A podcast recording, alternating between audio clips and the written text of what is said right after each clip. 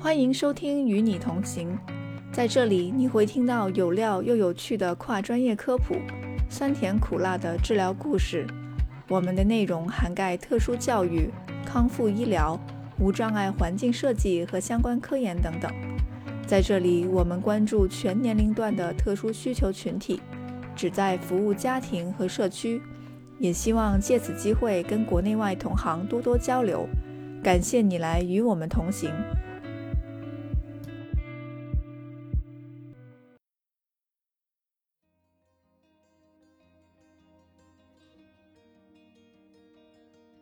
Hello，大家好，啊，感谢你收听本期的《与你同行》，我是主持人朱瑶。今年的美国言语语言听力学年会，也就是 American Speech Language and Hearing Association Annual Convention，在十一月中感恩节前刚刚举办。这个年会也叫做 ASHA 年会，是一年一度全美甚至全球的言语治疗师和听力学家聚集在一起的一个盛会。大部分呃会议上的内容主要都是分享最新的科研成果，啊，帮助很多需要更新执照的一些治疗师进行进修学分的课程，还有啊帮助其他的学生，还有啊职场人士找工作认识人脉的这样子一个大会。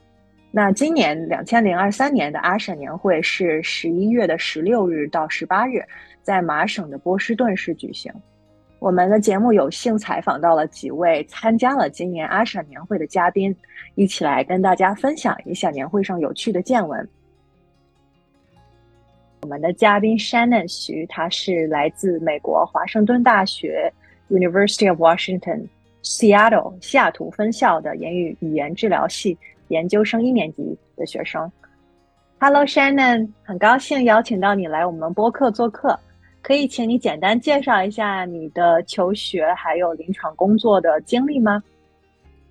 ？Hello，大家好，我是 Shannon。我之前是在美美国读的本科，我读的是心理学。二零二一年我冬天毕业了之后，在一个 daycare 一个托儿所工作了六个月。我之后在华大读了一年的本科 postback，拿到了我的第二个 BS，嗯，Bachelor。of，Science in Speech and Hearing Science，在言语治疗，言语治疗本科。然后我现在在华盛顿大学读研究生一年级。我知道今年好像是你第一次去参加这个阿舍的年会，是吧？有什么有意思的收获吗？有很多。首先，我去阿舍是因为啊，我申请了一个叫少数族裔学生领导项目 （Minority Student）。Leadership Program，然后我们也叫它 MSLP。这个项目呢，他们给了我免费的 hotel 宾馆，还有就是年会的注册，然后我可以就是免费去参与。我今天特别想要分享一下这个机会，因为我觉得就是我在这个 MSLP 的 program 里面认识了很多和我志同道合，然后也是有其他少数族裔背景的学生。这个项目呢，其实它是独立于 ASHA Convention 的，就是我们不是去，比如说发言啊或者什么的，主要是他们提供的这个机会，让学生能够去参与到一些 ASHA 领导层做决策的，嗯，这么一些，嗯，机会当中，然后我们也认识了很多在 ASHA 领导层，嗯，工作的人。然后我们也认识了，就是阿少他并不是一个一个东西，而是有很多人在为这个协会服务。就整体来说，嗯，是一个非常好的机会，能够和很多不同的人交流，然后也是一个非常好的扩展人脉的这么一个机会。对啊，谢谢你的分享。我自己读书的时候完全不知道有这样的一个项目。你是通过什么渠道了解到这样一个很好的机会，然后能够有机会去参加年会，并且认识一些专业领导层的一一些人呢？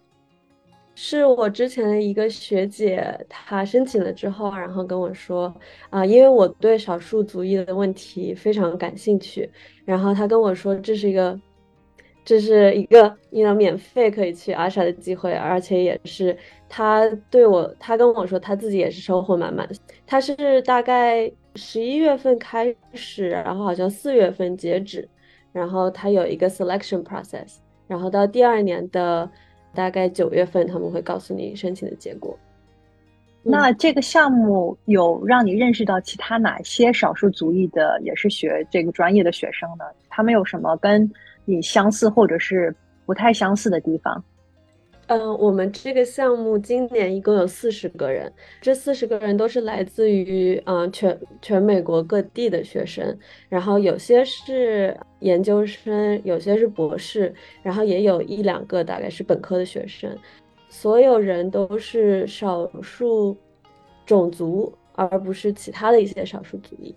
呃，我觉得我们之间最大的相同点都是我们对少数族裔问题非常的有激情，然后我们也非常喜欢去探讨，然后去学习在这个方面比较领先的理念。这个 MSOP 项目呢，它还提供了一些领导能力的训练。比如说，他们会邀请一些嘉宾来给我们进行一个培训，就是如何从基层开始锻炼自己的领导能力，然后如何去推动少数族裔在我们我们领域的这么一个 involvement。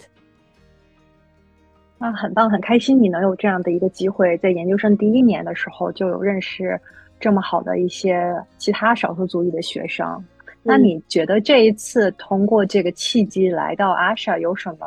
有意思的讲座或者是海报吗？可不可以跟很多没有去这个年会的人分享一下？首先，我想说，就是作为这个项目的一部分，其实我们没有很多时间能够去。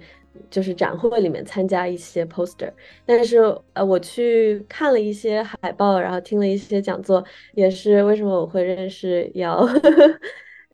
我我觉得其中一个非常有意思的海报呢，是一个一个在菲律宾工作的团队，然后他们访谈了在菲律宾马尼拉的儿童门诊的行政人员，来了解如何支持他们的工作。最后，他们发现诊所的设施和设备，以及对家长的沟通和支持，是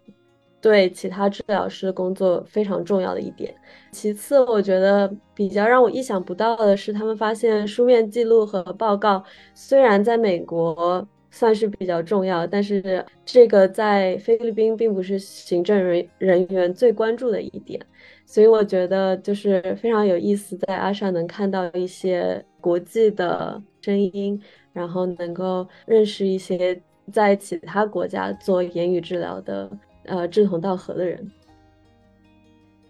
感谢你的分享。这个海报我好像没有来得及去参加，但我的确有发现，今年比往年来说，除了因为今年的一个主题是人工智能，所以多了非常多的这种 AI 啊，artificial intelligence 相关的一些讲座。除此之外，的确也发现有非常多这种跨文化、跨语言，过去可能是比较多像双语的这种主，主要是局限于英语和西班牙语的一些研究和讲座。今年真的是五花八门，什么样的？议题和不同的病症，还有一些研究的手法和新的一些研究发表的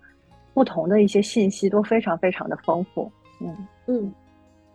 那你作为一个就是第一次去阿舍，然后同时还是正在研究所就读的学生的这个角度，有什么想要对你自己接下来的研究生学习的一些嗯心得和或者是启发呢？我觉得最大的一点就是认识到阿萨，或者是说这个组织，它并不是一个就是虚无缥缈的东西，而是有人在切实的为别人考虑，然后再通过研究或者是和临床工作者经验交流，然后他们能够为我们提供很多资源。我也发现，就是领导能力。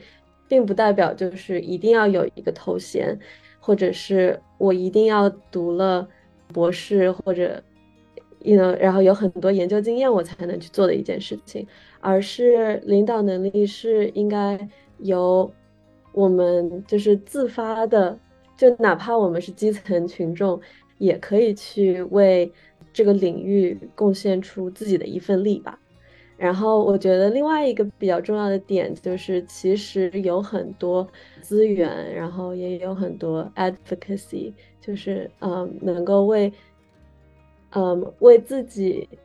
呃发言的一些渠道。我觉得很多作为学生，我之前没有接触到，而这次通过年会，然后通过和嗯阿莎的领导层探讨之后，发现其实。如果是学生草根来提供一些这这样子的资源，非其实是对所有人都非常有益的。然后我觉得我们作为少数族裔也应该积极发声，让自己的经验和自己的一些见解被别人听到。我觉得这是一件非常重要的事情，也是对我们这个领域，不管是在中国还是在美国，啊，未来的发展。呃，非常有益的事情，所以我想，我想要借这个机会，如果你在还在本科或者研究生，然后你想要去认识一些其他的志同道合的人，那么欢迎你去申请这个 MSLP program。对，好，谢谢你分享，我们呃。播客结束的时候会把申请这个项目的链接放到我们的播客这一期的节目里边啊，如果感兴趣的朋友可以去阅读一下这个网页和文字的信息。谢谢你今天跟我们分享这么多宝贵的干货啊！希望你下一次有机会继续来我们播客做客。拜拜，Shannon。好的，谢谢。